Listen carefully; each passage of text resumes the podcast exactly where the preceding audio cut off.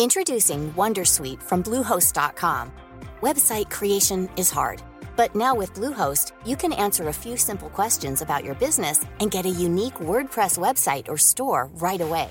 From there, you can customize your design, colors, and content.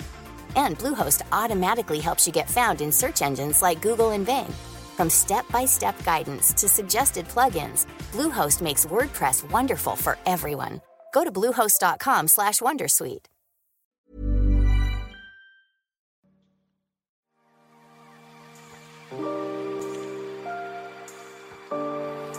Aquí comienza The Coffee.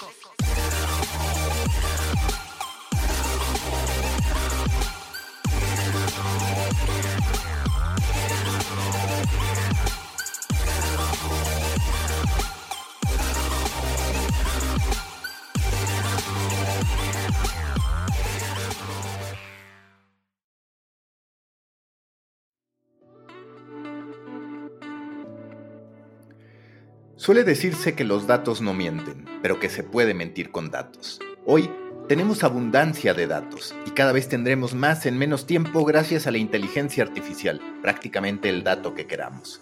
El dato puede ser un punto de vista argumentado. El dato también puede ser miope. Te doy este dato para convencerte, pero omito intencionalmente este otro que me contradice.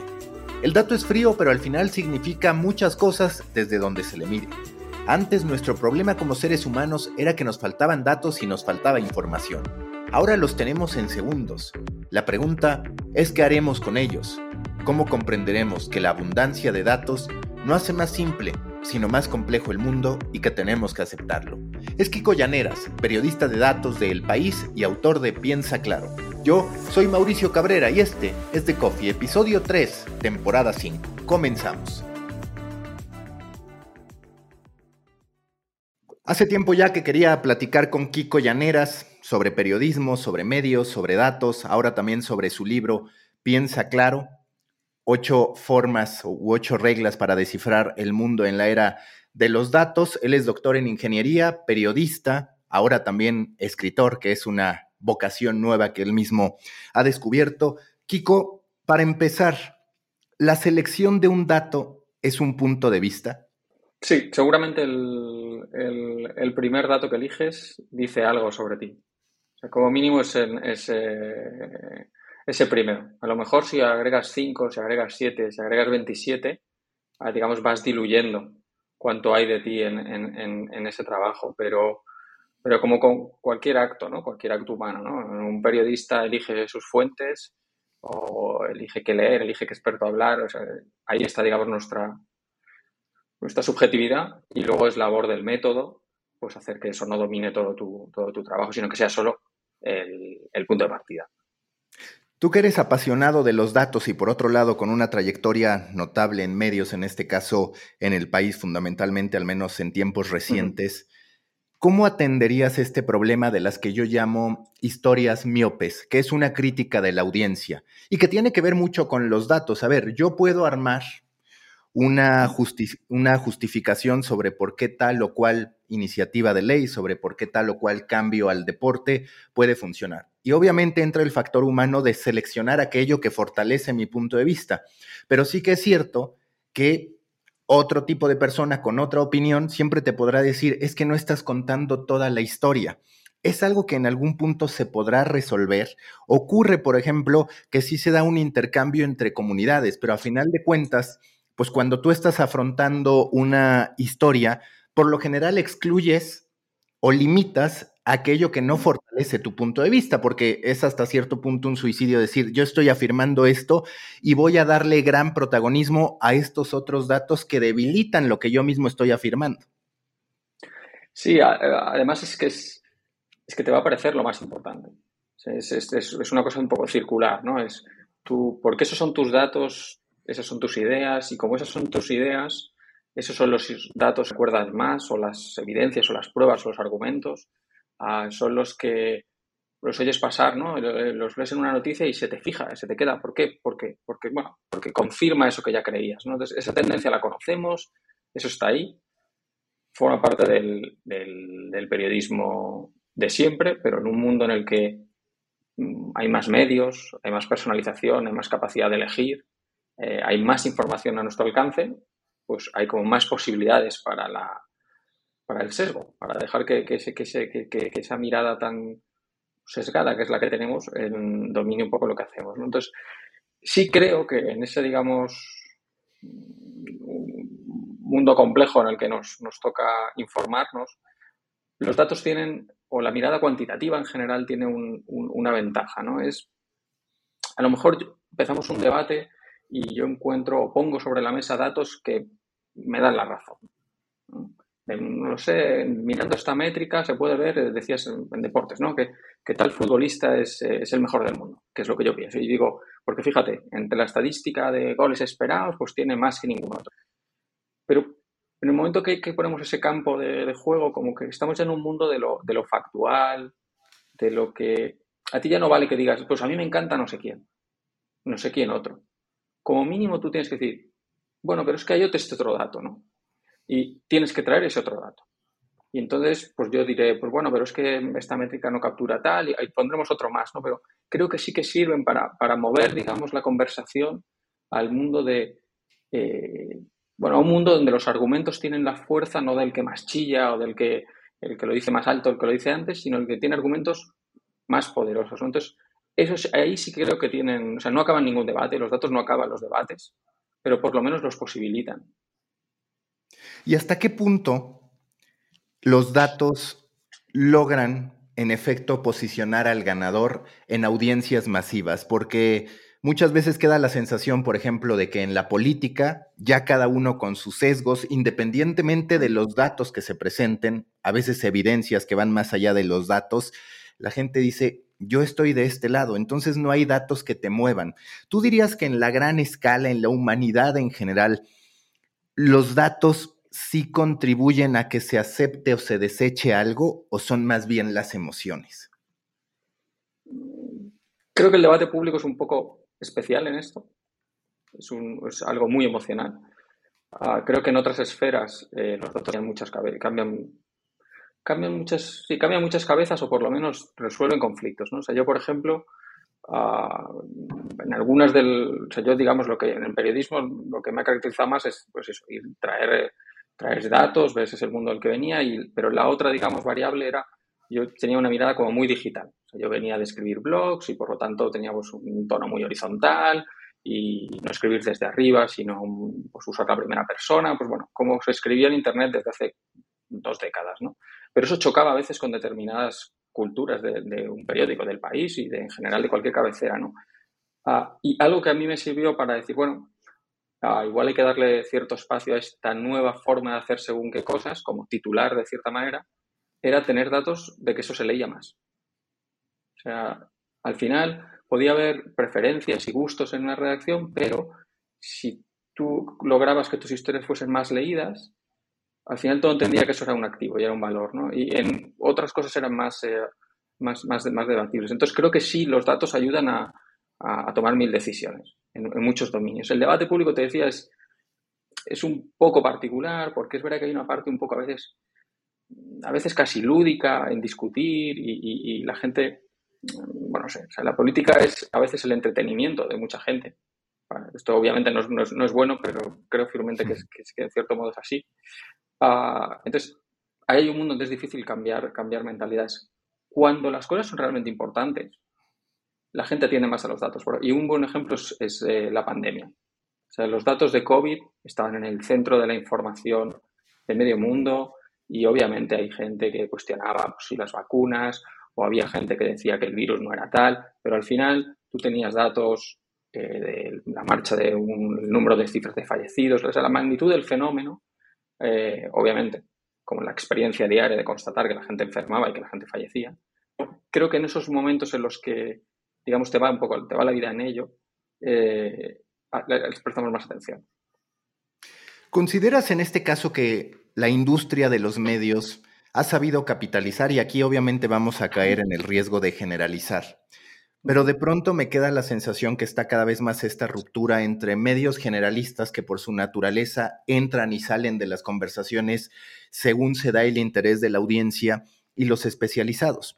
y a veces te quedas con esta sensación de decir, los medios generalistas no están yendo o no están fomentando tanto el consumo de datos como si los de nicho, los especializados. ¿Tú qué nivel de protagonismo le adjudicarías en estos momentos a los medios o qué nivel de protagonismo más bien los datos deberían tener en los medios, sobre todo en un contexto en el que se duda de los medios, mucho en parte por los políticos haciendo campaña contra ellos, porque quizás los medios cometimos, los periodistas cometimos en su momento una serie de errores, pero es una realidad que hoy el discurso del medio está constantemente puesto en tela de juicio, cuestionado, diciendo, ah, ahora atiendes esto o porque te conviene o porque está la tendencia, eres oportunista o estás vendido. Sí, sí es, va unido un poco a, la relevancia de una cabecera, ¿no? O sea, yo en mi viaje de escribir blogs y que la gente te pusiera comentarios de gracias por compartir, gracias por compartir y tal.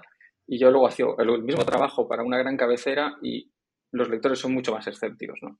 Y es comprensible, es normal, es, es natural, ¿no? Entonces, creo que los datos tienen un... Creo que hay espacio para hacer más datos. O sea, creo que en general las audiencias eh, los atienden bastante bien. Hay este miedo a veces a, que esto sea complejo, a, que, bueno, hay que escribir como para que lo entienda tu abuelo o tu abuela. Ah, creo que eso es un poco el mundo de ayer. Creo que nos lee, la gente lee sobre cosas que le interesan. Y si a ti te interesa mucho el béisbol, pues igual vas a querer ver datos de béisbol. Y si te interesa mucho eh, cine, tal, lo mismo, lo que sea. ¿no? O sea, creo que el lector es un lector mucho más interesado en general porque, ¿por qué vas a dedicar tu tiempo a leer algo que no te interesa? Si está Internet lleno de cosas que te interesan. O sea, a mí no me da tiempo a leer nada de todo lo que quisiera leer.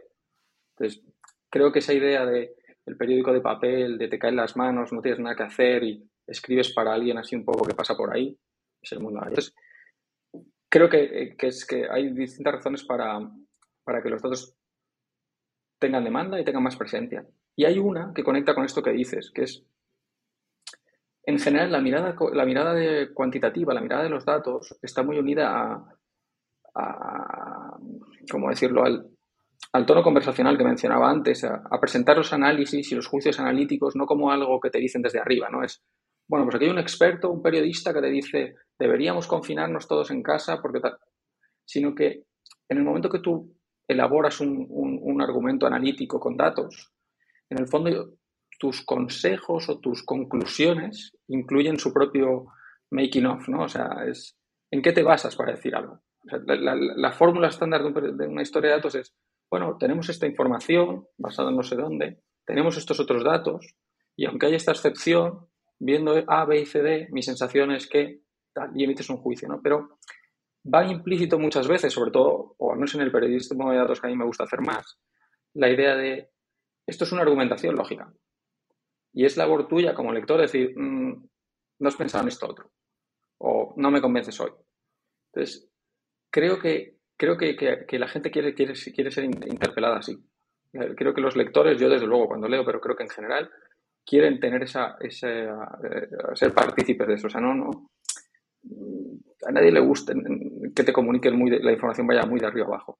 Es, es, es, es, el mundo de ayer, nadie lo hace y yo creo que los medios todavía tenemos ahí mucho que, mucho que ganar.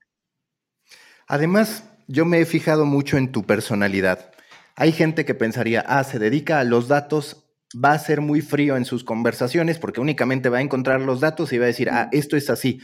Pero resulta que tú que eres un especialista en datos y me parece que la gran mayoría de las personas terminan teniendo muchos debates consigo mismos a partir de los datos, terminan hasta cierto punto conectándose algo que quizás no parece propio de los datos, que es la filosofía.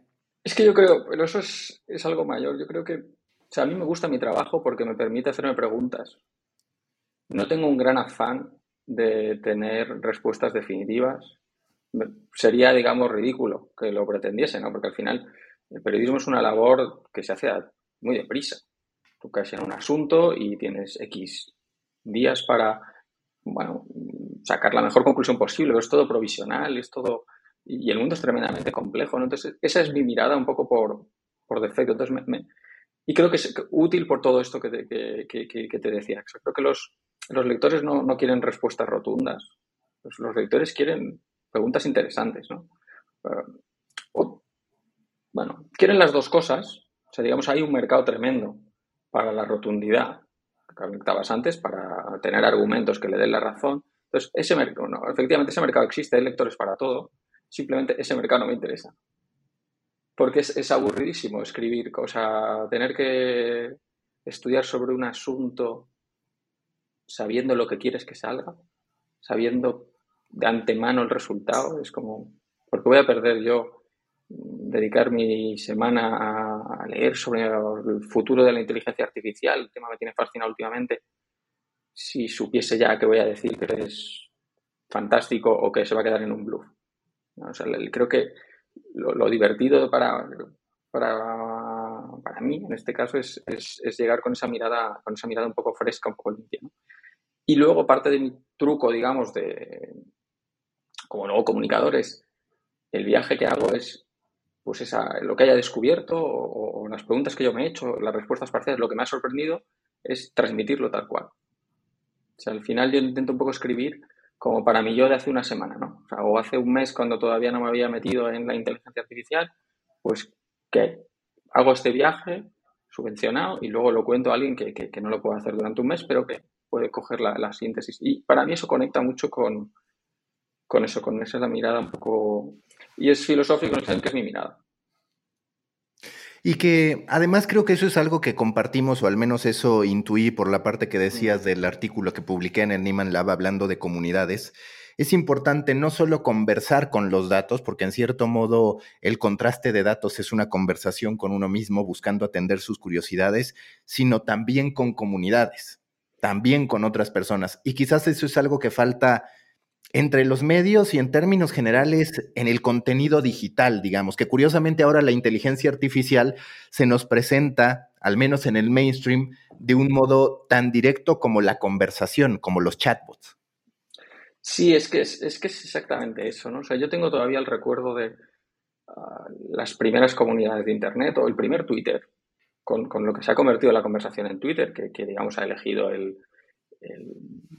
la pendiente de la rotundidad y del choque, del conflicto, de los sentimientos más, más primitivos que captan, captan la atención de forma animal, esto lo sabemos.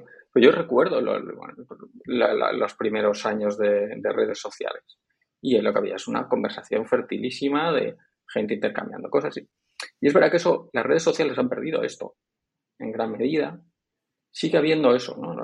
Eh, los foros, ¿no? en Reddit, o, sea, sigue habiendo comunidades fértiles en, en, Internet y, y, las encuentras todavía en otras cosas, ¿no? De golpe ves, no sé, los Discord alrededor de los youtubers y de golpe dices, no, claramente hay ahí esa, esa demanda de gente para tener esa conversación horizontal de la que te hablaba antes.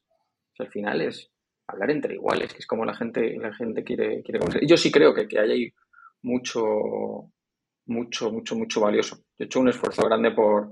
yo sigo siendo un gran usuario de Twitter, me resulta utilísimo y, en la medida de lo posible intento mantener esa, esa, esa conversación, esa, esa comunidad.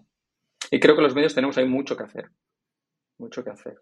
Una cosa también, por ejemplo, ahora se observaba, lo compartimos también una de las, para mí, virtudes de las newsletters, de escribir una newsletter, es que hace esto un poco. Porque en el momento es una cosa como más íntima, tú escribes un poco a alguien que te lee todas las veces y tener un lector regular te permite hacer cosas distintas, porque, digamos, un lector que por primera vez en el mundo de comunicación en el que vivimos, lo va a pensar lo peor de ti, a priori.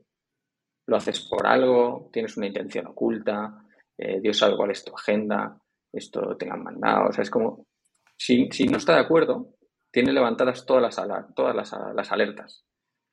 Pero si tú lees a un, tradicionalmente a un columnista, pero ahora una newsletter que te llega cada semana, entonces tú decías antes, bueno, cuando yo escribo algo que a mis lectores les da la razón, pues se pondrán contentos, ¿no? Dirán, ay, que o sea, es como, es lo que yo digo siempre, tal. Pero cuando un día me lean algo que no piensan igual, no van a desecharlo igual que si fuese un artículo cualquiera. Porque al final tienes una relación un poco recurrente y dirán, bueno, hoy Kiko, ah, bueno. Creo que ahí es donde hay mucha más posibilidad de, ver las cosas diferentes. Igual que si alguien me escribe, me contesta un correo de esos y me dice, yo no estás de acuerdo, me explica un poco, mm, yo siempre me quedo pensando. O sea, que me diga alguien que no le gusta mi artículo y me lee habitualmente, me cambia mucho más la cabeza que un troll en Twitter que diga, bueno, no sé que esto es una basura. Y creo que es lógico y es sano que sea así. Y hablando de esas reacciones de la gente, a mí me encantó el ejercicio que se produjo de forma natural en LinkedIn, ahora que compartiste tu texto sobre la generación Z y su negativa, digamos, a trabajar mucho y decías, bueno, eso no necesariamente es negativo, de hecho puede que sea más bien positivo. Y lo que me gustó es cómo una serie de datos que tú pusiste en el post de LinkedIn abrió la puerta para que hubiera una conversación gigantesca de gente que te buscaba contestar con datos, otros claramente desde la emoción, otros desde la descalificación. Es decir, tendríamos que, de manera mucho más recurrente, utilizar los datos como un detonante de conversaciones. Sí, y, hacerlo de forma, forma intencionada. en ese artículo, uh, yo emitía una tesis, era un artículo, digamos, de tesis, o sea, yo decía Creo que hay cosas que nos parecen ir hacia atrás y en realidad son progreso. Y para mí un ejemplo, dame una lista con más ejemplos, pero un ejemplo es, pues eso, que los jóvenes digan, piensen que no quieren trabajar 16 horas o 50 horas a la semana, pues no es una señal de debilidad, es una señal de, que el mundo es mejor y podemos tener esta ambición de trabajar menos, ¿no? Entonces, y daba una serie de ejemplos, pero desde el principio es un texto que puede ser un poco manifiesto y que yo sabía que la gente puede compartir diciendo yo pienso igual, pero yo ya me protejo a priori de, no alienar. ¿no? Entonces había una serie de ejemplos, pero mi último párrafo, el penúltimo, digamos, decía, no, espero que estés de acuerdo con todas estas cosas que a mí me parecen avances, pero creo que el ejercicio de pensar que donde ves algo que te parece que es un paso atrás, a lo mejor hay algo positivo, es un ejercicio sano. ¿no? Entonces, creo que esos pequeños tips de decir, mi último mensaje es decir, ojo que igual estoy equivocado, ojo que, no tienes que verlo todo exactamente igual, pero piensa esto que a lo mejor, y acababa con una pregunta, ¿no? Entonces, creo que la conversación que ha habido después es, en parte, también es más sana por, todo el tono. O sea, que si tú, que eso, tú modulas también un poco con tus piezas, ¿no? Entonces, no es una cosa escrita desde arriba, es una mirada personal y es algo con lo que puedes estar en desacuerdo, no es una orden. Entonces, creo que eso ayuda y creo que es útil tener, eh, pensar en, en, la conversación que hacen nuestras, nuestras contribuciones. ¿no? Y, luego hay otra cosa relacionada. En LinkedIn, yo hacía mucho tiempo, he estado muchos años sin usar LinkedIn, años, años, igual una década. Pero volví con el libro, estás de promoción, vuelves a entrar, lo quieres poner y tal, y me ha sorprendido que la conversación es, obviamente tiene todas las cosas de LinkedIn, es muy profesional, la gente está pues pensando en, tener oportunidades laborales, tal, pero al mismo tiempo es más sana. O sea, al final puede ser un poco impostada quizás, o sea, igual la gente, pero hay un, un punto educado que quizás viene por todo ese contexto de que es tu nombre, es tu empresa, son tus compañeros de trabajo, pero ese punto, digamos, civilizado de la conversación pierdes otras cosas, pero, pero me ha sorprendido para bien me ha sorprendido para bien el, tipo de conversaciones que está, que está generando, un poco en contraposición a Twitter, que ha sido tradicionalmente mi red. Y que además estamos viendo hoy un boom de medios, si les queremos llamar así, basados en datos. Axios maneja muy bien los datos, de repente encontramos Latinometrics que sabe capitalizar muy bien el poder de los datos para generar conversaciones, entonces es una realidad que esa tendencia está ahí y ojalá lo abrazáramos mucho más en los medios hispanoparlantes. Pensando en aquello que tú decías sobre la generación Z, su negativa, o cuando menos sus peticiones sobre trabajar menos y que no necesariamente era tan negativo, yo me quedé pensando en que hoy claramente tenemos más conocimiento que antes a nuestra disposición, o más información que no necesariamente conocimiento, más datos. Y quizás lo que sí también tiene que cambiar es trabajar menos y dedicar más tiempo a aprender o a saciar nuestras curiosidades. Hace rato lo decías con, pues yo me adelanté, digamos, pude investigar de ChatGPT, yo pude investigar de Bard y entonces le ofrezco una especie de síntesis o entrada, un conocimiento a la gente. Ahora queda mucho la sensación de que es trabajar menos, pero también en un ideal aprender más. Sí, creo que tiene todo el sentido. sea, creo que tiene todo el sentido, el mundo va deprisa, ¿no? Ah, ahora yo pensaba, digo, no sé, o sea, esta ola de la inteligencia artificial, que es, obviamente, es normal estar inquieto en muchas profesiones, diseñador gráfico, eh, periodista, mucha gente, ¿no? Porque hay una tecnología nueva. Pero eso es para los que estamos en según qué posiciones. Pero si tienes 23 años, una ola de transformadora en la industria que a ti te interesa, esto es perfecto. Tu trabajo es, es, es, es aprender eso y, coger ese aprendizaje. Entonces yo creo que sí, que, estamos en esa ola de, aprendizaje un poco, un poco, un poco continuo. Que luego es verdad que es una, una, una mezcla, es eso, trabajar, y es, a menudo lo es, pero es, pero es, pero es distinto. Y luego O sea, el debate, el debate sobre, el, sobre el trabajo es, porque hacía el artículo este diciendo que hay que trabajar menos o que, bueno, que está bien que quieran trabajar menos y uno de los comentarios que más he recibido en privado es, pero si te estás todo el día currando, o sea, tú estás todo el día, estás todo el día trabajando. Y es como, o sea, que es verdad que, que, luego no es, un, no es un, una misión fácil. Por eso me parecía un, un, un, progreso en parte. me parece un progreso el, porque implica un cierto sacrificio. O sea, si no nos sería más evidente, ¿no? Pero el hecho de que, y bueno, pero ¿a qué renuncias tú por no dar el 150% en tu trabajo? Vas a renunciar a cosas.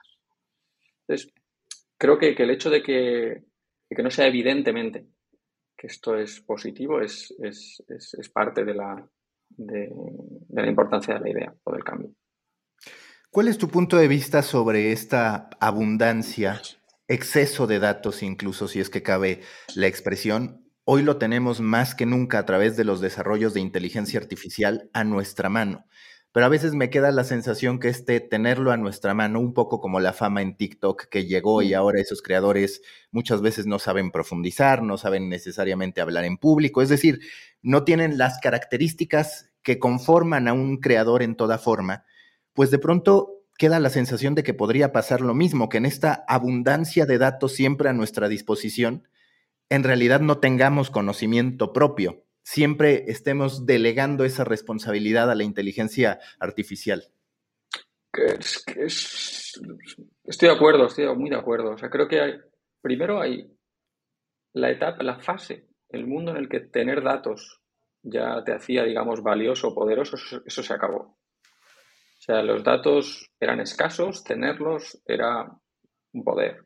Ahora no, los datos son abundantes y para un periodista de datos, científico de datos, analista de datos, para cualquier persona, cualquier persona que se dedique a trabajar con ellos, para mí la principal eh, capacidad es, es, saber cribarlos, o saber juzgar qué dicen, qué no dicen, eh, dónde están sus límites, cuáles son los buenos, qué, qué, qué modelo es mejor, o sea, ese trabajo muy humano de juzgar en datasets es donde está para mí la, virtud ahora, la gran ventaja, ¿no? Y esto no es fácil de hacer, es, bueno, son de esos conocimientos que, que, cuesta, que cuesta, que cuesta elaborar, cuesta tiempo, cuesta experiencia, no, no, es algo arreglado, es algo, bueno, conecta con lo que decías de los TikTokers, ¿no? Y eso es, digamos, hoy. El qué va a pasar con las herramientas tipo inteligencia artificial, es fascinante, pero es, especular, porque es que no sabemos hasta dónde van a llegar. Y es verdad que, claro, dependiendo de las lo, lo que sean capaces de hacer solas, cuánto de bien van a escribir, cuánto de bien van a sintetizar, cuánto de bien van a pintar, que puede que sea bastante, van a reducir, digamos, el, tipo de labores que hacemos nosotros las personas. Ah, pero nos quedarán las que nos queden serán trascendentales. Entonces, puedes pensar de, no sé, vamos a pensar que pintan o que, hacen arte perfecto. O sea, dibujan, crean vídeo, pueden hacer una película, pues pedir una película así, pedirla con la voz y ver una película. Ah, incluso si llegasen a ese punto, hay una cosa como la intención es solo humana. O sea, a lo mejor solo te queda la intención, pero la intención de decir, esta es la película que tienes en ver hoy, y que otra gente va a querer ver, ya será donde estará el valor, que será muy diferente a ser muy bueno, pues no sé, con, ser un, perfecto dibujando, creando según qué cosas, ¿no?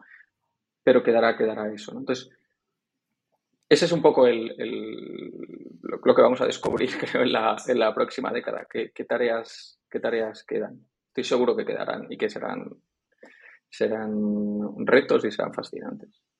Que me gustó, de hecho, el término que utiliza Microsoft justo hoy en su presentación de Bing fortalecido con ChatGPT, o bueno, con toda la tecnología de OpenAI, que habla directamente de que los seres humanos ahora vamos a tener un copiloto acompañándonos todo el tiempo, que me parece bastante acertado porque, como dices, queda la sensación de que al final, al final, lo que terminará perdurando todavía, por ejemplo, en el mundo del periodismo es, o incluso del storytelling en general, hacernos las preguntas correctas o dar las indicaciones correctas para tener eso que rompa con el status quo.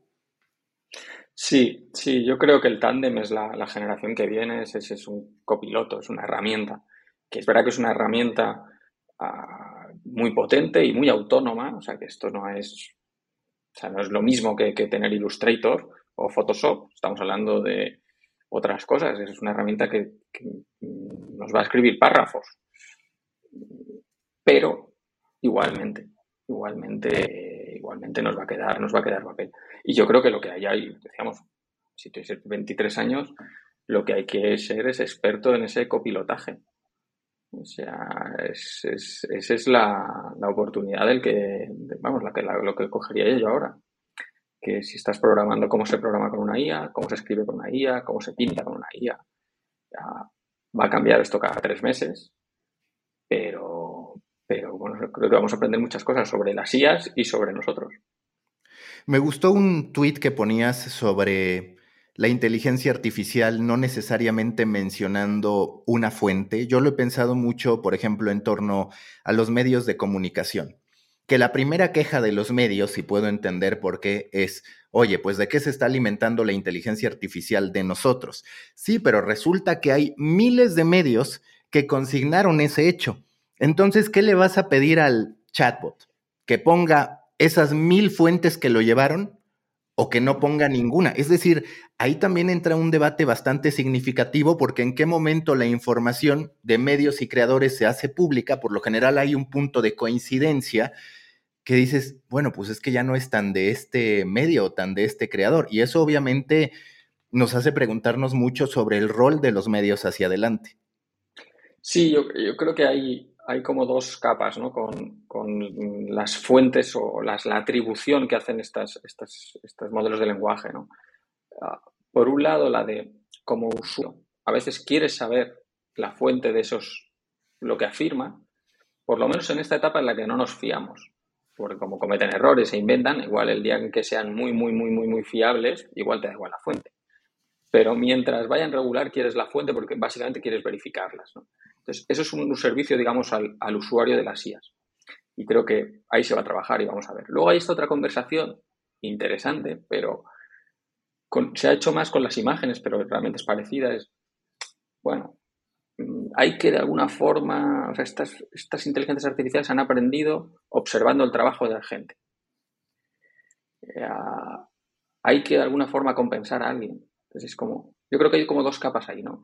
Por un lado es al nivel de prompt, ¿no? Cuando tú le pides una frase, le pides, escribe un artículo o hazme un cuadro como Van Gogh, o escríbeme una canción que parezca de Rosalía. Entonces, bueno, claro, ahí hay una capa de decir, joder, esto es Rosalía dueña de que alguien le pida a una que le hagan una canción con su estilo. Entonces, ese es un nivel y es posible que veamos regulación, no lo sé. Pero luego hay otro que es el que apuntabas de esta inteligencia, si tú le pides hazme una buena canción, ha visto un millón de canciones. Tú no le estás pidiendo una Rosalía, pero algo habrá aprendido igual de Rosalía. Pero claro, eso es como mucho más vaporoso, ¿no? Eso es mucho más vago y no sé, es como tengo que yo, cuando veo algo que me gusta en el New York Times y decido hacerlo para el público español, ya, tengo que yo, ¿estoy robando el New York Times? ¿O estoy simplemente inspirándome en el trabajo de alguien que ha hecho un buen trabajo? Entonces, creo que ahí, ahí digo, que es una conversación muy que vamos a tener. Ah, es posible que vaya a haber cierta regulación, pero no sé, yo tiendo a caer ahí un poco del lado, sobre todo cuando hablamos de arte, no lo sé. O sea, creo que la inspiración es, no sé, regular la inspiración también hay una visión a veces muy, muy mercantilista de lo que es la, la creación, ¿no? Y que además nunca lo hemos logrado resolver. A nivel humano nunca lo hemos logrado resolver. A mí, no sé si la conozcas, pero me gusta mucho una función un tanto utópica en la práctica de Mirror que se llama Splits, que permite sobre una pieza asignar, por ejemplo, yo platicando contigo, resulta que me generas una idea que la convierto en un texto. Bueno, en esa lógica de Mirror, yo podría darte el 5% de mi obra por haberme inspirado, aunque no participaras de manera directa escribiendo e ilustrando eso. A mí me gusta, porque teóricamente sería repartir o atribuir a todas aquellas personas que participaron en esa obra al momento en que la publiqué y para siempre, es decir, de ese 100% tú tienes el 5%. Pero es muy difícil en la práctica cuantificar todas esas referencias que tenemos allá afuera. E incluso nuestras emociones pueden cambiar. Yo en un mes decir, no sabes qué, que Kiko en realidad no me había dado esa idea. Sí, es, es, pero es interesante. Es verdad que a lo mejor, por eso te decía, aunque no lo podamos hacer perfectamente, igual, digamos, mejorar un poco esa red de influencias y de referencias, me parece una súper buena, súper idea, ¿no? Es decir, no lo sé, y, además estos compromisos que a veces hacen a priori, ¿no? O sea, es como que tú lanzas un, no sé, pues un libro y en tu libro dices que hay un 3%, un 5% que va a fulanito, no sé quién, no sé quién. Y a lo mejor tu libro está bien y ya está, o a lo mejor tu libro es un hit y me resuelve la vida a alguien un poquito más abajo, ¿no? Y o esa persona también ha dado de todo lo que yo haga a partir de ahora, tal, o sea, que puedes hacer como una red, ¿no? Como una, una como una red de, de influencias y de, digamos, de, de gratitud, ¿no? Me parece, me parece buena idea. Y es verdad, esto no lo hemos podido hacer con, humanos, ¿no? Porque no, no podíamos, pero es verdad que también puedes plantear, decir, bueno, estas inteligencias artificiales que aprenden mirando a todo, igual sí pueden codificar. No es fácil, es un problema grande para ellos saber por qué, cómo se componen, o sea, son cajas negras, entonces es como un problema de estado de arte, pero potencialmente puedes decir, bueno, a lo mejor si un autor desconocido que tiene un montón de cuadros en ArtStation y que no, nadie sabe quién es, resulta que ha sido súper influyente para que Midjourney crea imágenes con inteligencia artificial que montan un negocio floreciente y algorítmicamente sabemos que, eso depende en un 0,1% de esa persona en la India que luego hay unas cosas, pues igual, es, igual sería bonito poder, poder resolver eso. O sea que a lo mejor lo que me está pasando esto de lo vemos como, como es nuevo, decimos, ¿y por qué vamos a tener que hacer esto que nunca hemos hecho? Pero a lo mejor es justo la oportunidad para hacerlo. Ya pienso al revés que al empezar a hablar. Claro, esto es futurear, pero ¿tú cómo imaginas que van a ser nuestras búsquedas hacia adelante? Justo hoy escribía de eso. A mí me parece que hay dos elementos en la búsqueda o consecución de contenido, de información como personas. Uno, la búsqueda decidida, que es la que hacemos en Google, quiero saber esto, y otro, el descubrimiento, que es el que nos presenta TikTok, que de pronto también YouTube a su manera, con recomendaciones ya sesgado por el video que estamos viendo, nos hace. Y justo yo planteaba, a ver, quizás empieza a ser obsoleto esto de yo voy a Google para que me dé un resultado y de ahí tengo que estar viendo cualquier cantidad de potenciales soluciones a la información. Tendemos al menor esfuerzo. Por tanto, podría ser que tendamos a, ok, este copiloto, este chatbot, llámese como se llame, gane el que gane, me da la respuesta. Y ahí empieza a diluirse esto de me lo dijo este, este, este, este. También ahí hay un cambio. ¿Tú cómo imaginas que va a ser esa búsqueda? ¿O sigues pensando que va a haber una navegación tan profunda como para decir, ah, bueno, aquí ya tengo toda esta información que en realidad ya resuelve en un primer nivel mi duda, mi curiosidad y demás, y ahora voy a otros medios de comunicación o fuentes más allá de medios de comunicación? Creo que probablemente sobrevivirá la búsqueda, digamos que decías, decidida, ¿no? O sea, a veces quieres, quiero leer en Wikipedia no sé qué, o quiero ver en IMDB tal película, cuando recientemente quieres hacer quieres hacer algo muy concreto, ¿no? Pero creo que la tendencia es lo que apuntas es a más descubrimiento barra recomendación. O sea, al final, descubrimiento en el sentido de que, bueno, te lo encuentras ahí, pero no aparece por azar, sino que aparece por una algoritmia de ahí detrás que dice, estas series te van a gustar, estas canciones te van a gustar, estas películas, estas. Entonces, con contenidos lo hemos visto muy claro que cómo ha avanzado, ¿no? O sea, al final tú entras en, en Netflix o en cualquier plataforma y cada usuario tiene un, un menú distinto. Y tú no, está un poco ordenado y hay como unas, pues puedes elegir series o películas, pero, pero no, lo, no lo navegas como un, como un, por categorías, sino que te asomas y esperas a que te mande estímulos que te digan, ah, esto. Y son muy diferentes, o sea, cualquiera, ¿no? Si compartes eh, Netflix con parejas, con amigos, ves que dependiendo del usuario que pongas, salen cosas muy, muy diferentes. O sea, que, que yo creo que eso es, eso es una tendencia creciente y hay que ver cómo se integra eso en los, en los buscadores. Los buscadores. Porque es verdad que también para su negocio la búsqueda decidida ha sido muy fértil porque al final permite de, si yo expreso exactamente lo que quiero, quiero unas zapatillas, claro, esto en términos de anuncios es, es más fácil porque entonces hay que ponerme anuncios de zapatillas, ¿no? Entonces, en el mundo un poco más orgánico de, bueno, aquí aparecen cosas y vamos navegando y yo no revelo o no expreso lo que, lo que busco de forma tan, tan concreta, eh, en términos de anuncios esto es peor. Entonces yo entiendo que Google se haya sostenido en, en, dime qué quieres y que lo que te ponga ahí es dime lo que quieres. Entonces si pones que quieres una hipoteca o un coche, automáticamente la siguiente interlocución que vais a tener vale bastante dinero.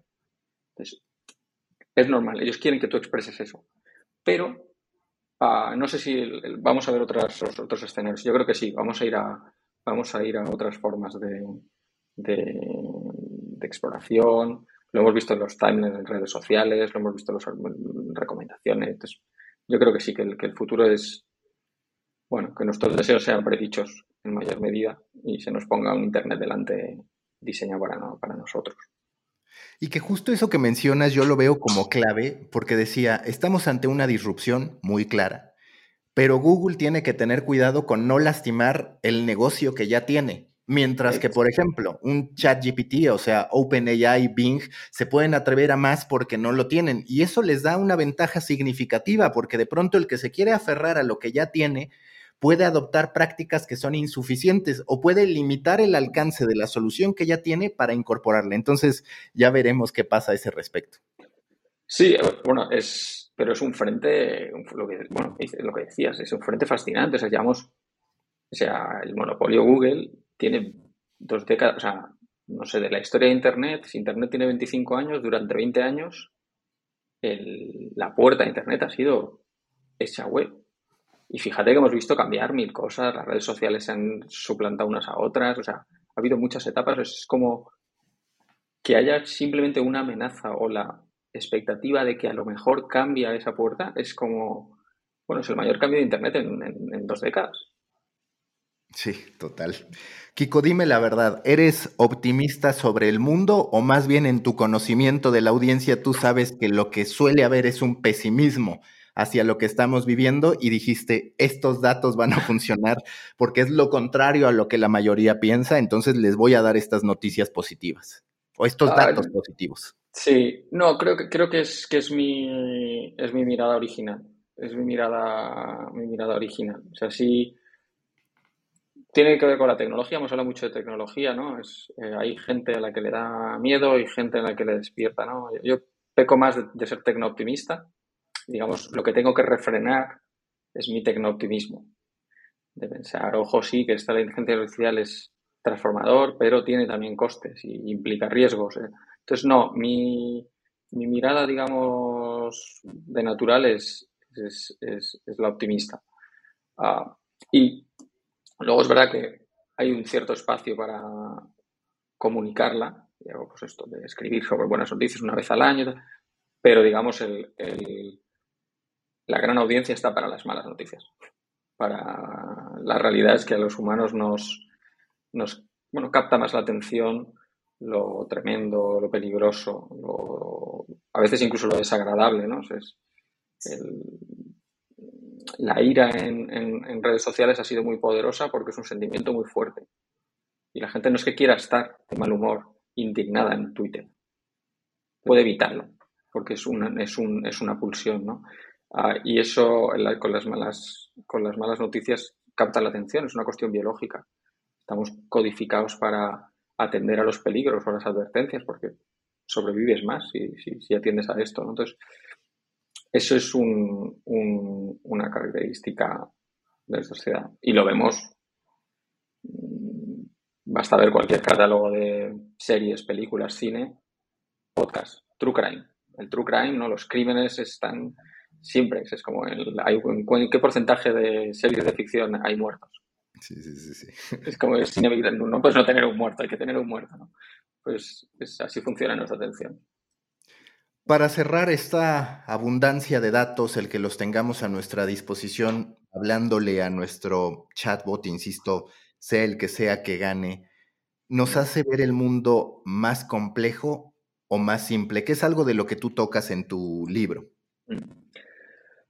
Yo creo que ayudan a ver el mundo más, más complejo que es como es. O sea, yo creo que el, eh, el mundo es complicado. Creo que es bueno que sea complicado. O sea, creo que es lo que hace que sea también bello, interesante y fascinante. ¿no? al final, las personas, si fuésemos simples, serían muy aburridas. Entonces, no, el mundo es un lugar complejo y la gente lo sabe. O sea, la gente sabe que lo que tiene cerca, ¿no? cuando notas que esta cosa de el trabajo de los demás siempre nos parece más fácil que el nuestro. Pues no es porque la realidad es que su trabajo también es complejo, solo que no lo ves porque no lo conoces tan de cerca. ¿no? O sea, al final nuestra propia complejidad la, la, reconocemos fácilmente. ¿no? al final sabemos, pensamos que sabemos por qué la gente hace las cosas. Pues, ay, fue dicho esto porque lo que quería decir, claro, mira cómo... No sabes por qué ha hecho las cosas. Yo no sé ni por qué hago las cosas yo. Entonces la realidad es que es el, mundo es, complejo hay todo tiene causas, las causas interaccionan de maneras complicadas, ah, hay mundos dentro de cualquier... O sea, a mí me fascina asomarme a un mundo desconocido. ¿no? sé, la gente que colecciona plumas y sabe mil cosas sobre los distintos tipos de plumas y las ventajas de producirlas, no sé qué, o hablas un día con alguien que se dedica a cultivar eh, almendras y hay como un ciclo anual del clima y la intersección entre el clima y la geografía y las herramientas. O sea, cuando miras algo de cerca, lo que encuentras es un, universo.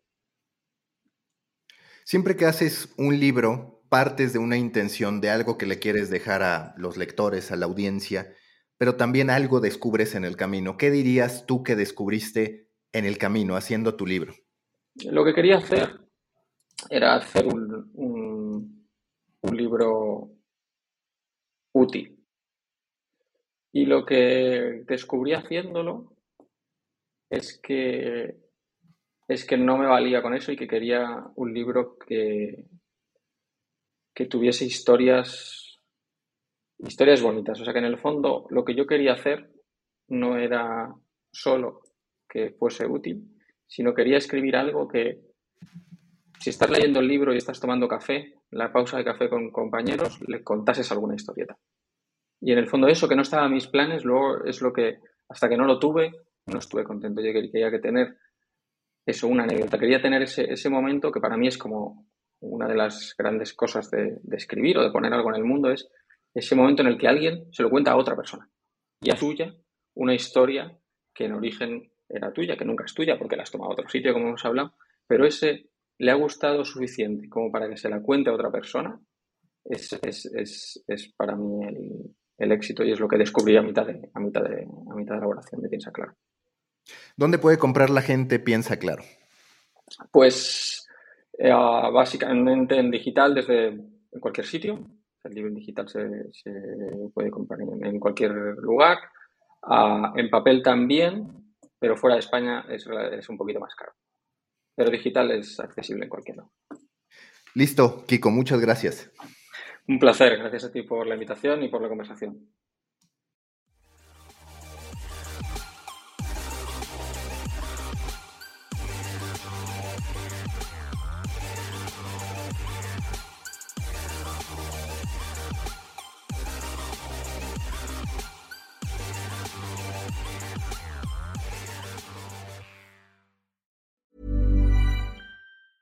Tired of ads barging into your favorite news podcasts? Good news. Ad-free listening is available on Amazon Music for all the music plus top podcasts included with your Prime membership. Stay up to date on everything newsworthy by downloading the Amazon Music app for free or go to amazon.com slash news ad free. That's amazon.com slash news ad free to catch up on the latest episodes without the ads.